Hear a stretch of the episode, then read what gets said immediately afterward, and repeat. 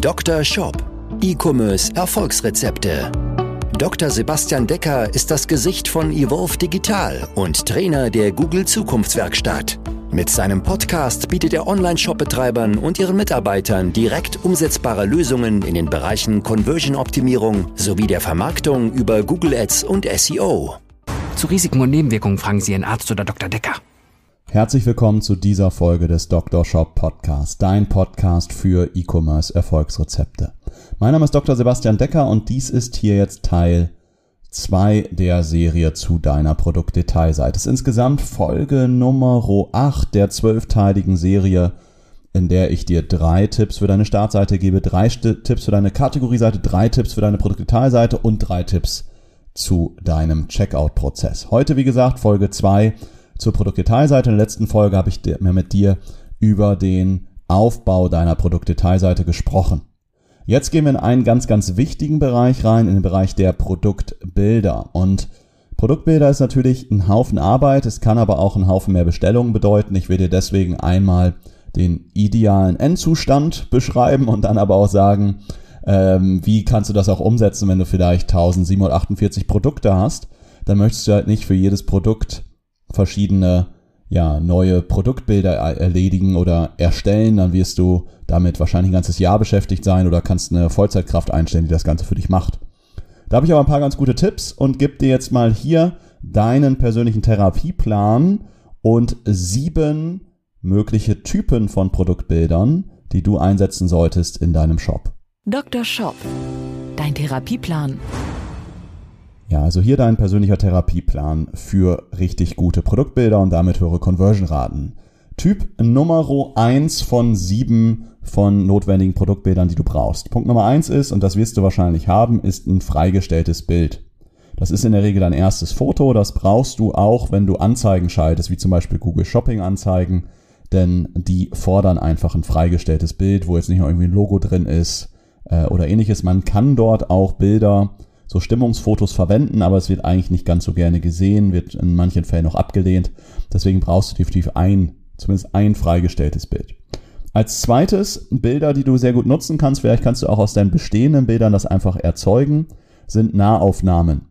Gehen wir mal davon aus, du verkaufst jetzt Lederhandtaschen und dann machst du zum Beispiel eine Nahaufnahme, wie zum Beispiel die Schnalle aussieht oder wie der, wie der Bügel oder der Riemen an der Tasche nochmal befestigt wird, damit ich nochmal Details sehe von der Tasche oder wenn eine Gravierung drin ist, dass ich das einfach nochmal sehe. Das kann dasselbe Foto sein, wo einfach reingezoomt ist, kann aber natürlich auch ein besseres oder neues Foto sein, äh, wo du da gezielt nochmal in der Fotografie auch nochmal rangezoomt hast. Nur als Tipp, wenn du jetzt nicht nochmal neue Fotos erstellen willst, vielleicht kannst du, du das dein aktuelles Bild auch in einer besseren Auflösung und kannst damit Detailaufnahmen machen. Dann Punkt Nummer drei ist dein Produkt im Einsatz. Ja, das Ganze erzeugt immer ein Stück mehr Vertrauen. Es gibt auch eine Inspiration, wenn ich das Produkt entsprechend im Einsatz sehe.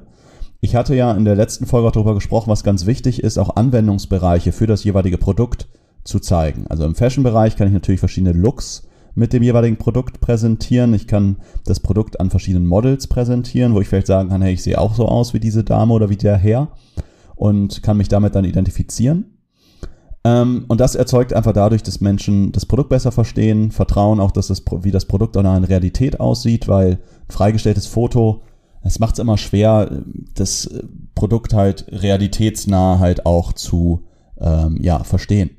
Ähm, kommen wir zu Bildtyp Nummer 4, das sind Erklärbilder. Und das geht eigentlich für alle Bilder, die ich jetzt bisher auch beschrieben habe. Nämlich Erklär, und das kannst du auch gleich für Typ 5, 6 und 7 auch verwenden dass du auf deinen Bildern mit einem kleinen Text, zum Beispiel, nimm dir eine Struktur, du hast ähm, ein Bild, das ist, ich drücke jetzt mal in Zentimetern aus, äh, drücken wir es mal in Pixel aus, ist jetzt 1000 mal 1000 Pixel groß. Und jetzt nimmst du für die unteren 200 Pixel, machst du zum Beispiel eine schwarze Schattierung drauf und auf diese schwarze Schattierung schreibst du zum Beispiel drauf, dass diese Handtasche aus 100% Echtleder gemacht ist. Wenn die Schnalle gezeigt wird, schreibst du, äh, dass die Schnalle besonders robust aus echtem XYZ gefertigt ist und äh, deswegen lange haltbar ist. Wenn du dann die Tasche öffnest und du hast eine Aufnahme von der Tasche von innen, kannst du sagen, hey, es gibt zwei oder drei Fächer und dementsprechend kannst du in deiner Tasche auch einfach Ordnung halten. Ja, also du kannst nicht nur Bilder zeigen, sondern durch die, ich nenne es mal Bildunterschrift, auf dem Bild direkt anzeigen, worum es in dem Bild geht und kannst dem Kunden sagen, was er verstehen soll. Weil wenn du Interpretationsspielraum lässt, ist immer die Gefahr, dass entweder jemand gar nicht interpretiert oder dass jemand falsch interpretiert. Und deswegen Texte auf Bildern funktionieren richtig gut. Acht aber bitte darauf, dass du eine Schablone dafür baust, dass das immer gleich aussieht. Weil wenn du irgendwie auf ein Bild jetzt einfach, ich sage jetzt mal ganz blöd, in Paint da irgendwie einen Text drauf schreibst, dann wirkt das sehr, sehr unprofessionell. Ja, oder auch wenn du jetzt irgendwie in Photoshop hingehst und da mal einen Text drauf schreibst, aber mal ist die Schriftgröße groß, mal ist die Schriftgröße ganz klein, dann sieht das auch unprofessionell aus. Sollte immer die gleiche Schriftgröße ähm, haben, in der gleichen Optik sein, dann sieht das halt auch sehr, sehr gut aus. Das ist Punkt Nummer vier. Punkt Nummer fünf oder Bildtyp Nummer fünf das Vergleichsbild. Wir empfehlen das fast jedem unserer Kunden, zu einmal so ein Vergleichsbild zu machen, wo ich zum Beispiel sage, was sind drei, vier, fünf Vorteile von deinem Produkt im Vergleich zu anderen oder zum herkömmlichen Produkt. Ich hatte in der letzten Folge das Beispiel schon mal gesagt, Olivenöl aus Kreta versus Olivenöl aus dem Supermarkt. Was sind da vielleicht die Unterschiede? Besonderer Säuregehalt, ähm, dass es milder im Geschmack ist, nicht bitter ist oder sowas. Aber ich kann ja auch sagen, es ist natürlich auch höherpreisiger. Auch das kann ich in der Vergleichsliste mit reinbringen, weil der Kunde weiß es ja sowieso. Und das macht dann das Vergleichsbild einfach noch ein Stück ehrlicher, wenn ich mir auch eingestehe, dass wir vielleicht ein bisschen teurer sind oder dass der Vorteil des herkömmlichen Produktes halt ist, dass es halt preiswerter ist. Ja? Aber dann kann der Kunde selber eine Entscheidung machen, ob diese drei, vier, fünf Vorteile von deinem Produkt ihm vielleicht die 20, 50 oder 100 Prozent Preisaufschlag entsprechend wert sind. Das sechste Bild ist ein Behind-the-Scenes-Bild. Wenn du zum Beispiel Küchenrückwände verkaufst, könnte ein Behind-the-Scenes-Bild sein, wo ich mal zeige, wie wird so eine Küchenrückwand bedruckt, wie wird sie gefertigt, wie wird sie geschnitten bei euch in der Produktion. Ja, wenn du Lebensmittel verkaufst, könntest du ein Behind-the-Scenes-Bild geben, woher kommen die Rohstoffe, vielleicht eine Fotografie vom Bauern oder vom Feld von ihm und sagen, Rohstoffe regional beziehe ich sie aus Buxtehude oder sowas. Das sind Behind-the-Scenes-Bilder oder wenn ihr die Geschenke oder die Produkte, die ihr verkauft, sehr, sehr liebevoll verpackt. Warum nicht ein Foto von dir oder von deinen Mitarbeitern, wie sie gerade das Geschenk auch entsprechend nach deinen Wünschen oder nach Kundenwünschen verpacken? Und last but not least, Fototyp Nummer 7 ist das entsprechende Kundenfoto. Ja, oder ein Resultatsfoto. Ja, angenommen, ich verkaufe Dünger, dann könnte ich Resultate machen von irgendwelchen tollen Blumen, die damit gedüngt wurden und deswegen besonders toll gedeiht sind. Ja, wenn ich irgendwie Abnehmen Sachen verkaufe, dann könnte ich vorher nachher Fotos von Kunden zum Beispiel zeigen.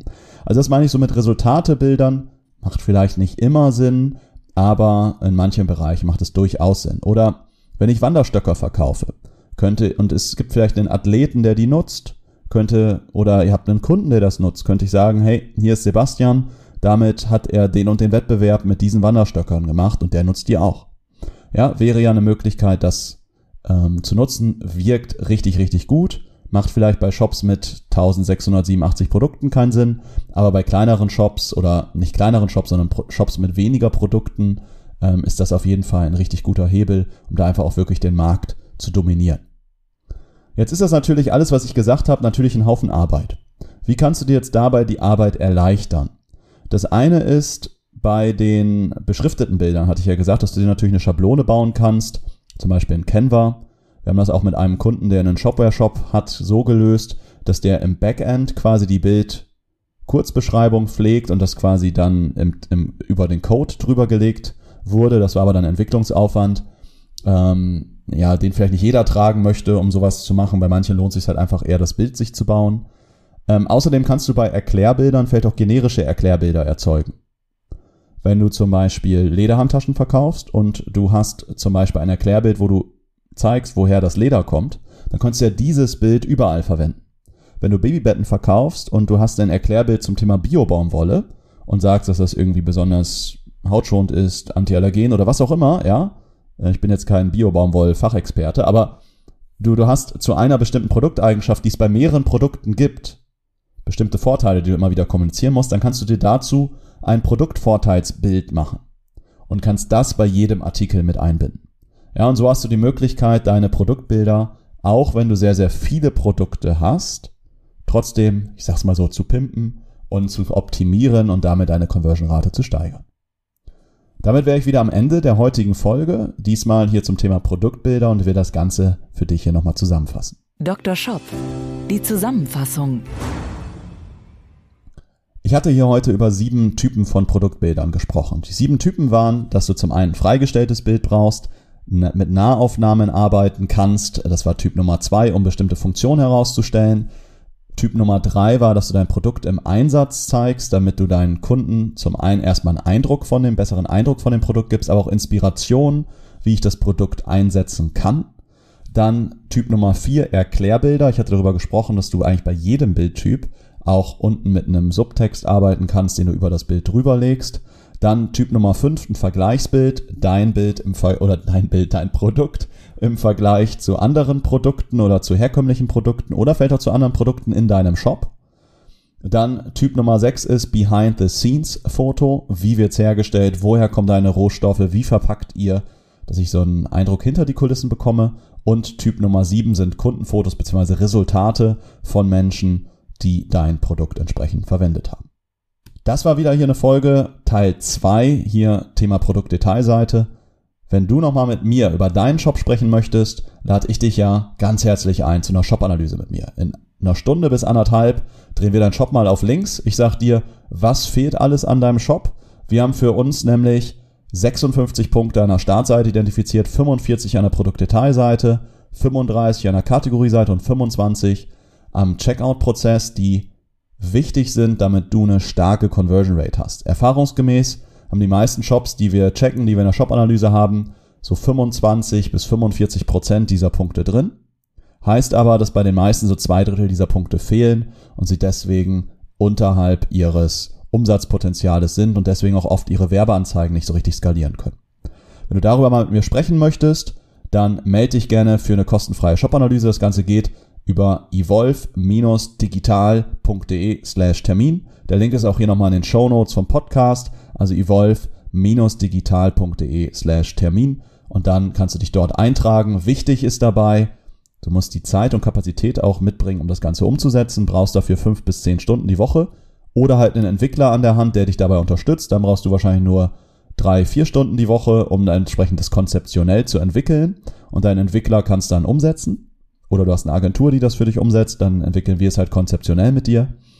Ähm, das ist wichtig. Ja, und du willst halt auch wirklich daran arbeiten, weil wir haben oft Shops, die sagen, ja, nee, ich will erst noch SEO machen, ich will erst noch meinen Shop umziehen, was meines Erachtens ganz oft der falsche Fokus ist, um aufs nächste Umsatzlevel zu kommen. Aber wenn du solche Gedanken hast, dann trag dich lieber etwas später ein. Wenn du aber an deinem Shop arbeiten willst, deine Conversion Rate steigern willst, dann freue ich mich von dir zu hören und dich vielleicht schon nächste oder übernächste Woche in der Shop-Analyse begrüßen zu dürfen. Ich freue mich auf dich, wünsche dir eine gute Fahrt, alles Gute oder wo auch immer du gerade den Podcast hörst. Bis zum nächsten Mal und sonst viele Bestellungen für deinen Online-Shop. Bis dahin, mach's gut, dein Sebastian. Ciao. Dr. Shop, dein Podcast für E-Commerce Erfolgsrezepte. Vereinbare jetzt deine persönliche Sprechstunde und Shop-Analyse über evolve-digital.de-termin. Jetzt auch für gesetzlich Versicherte.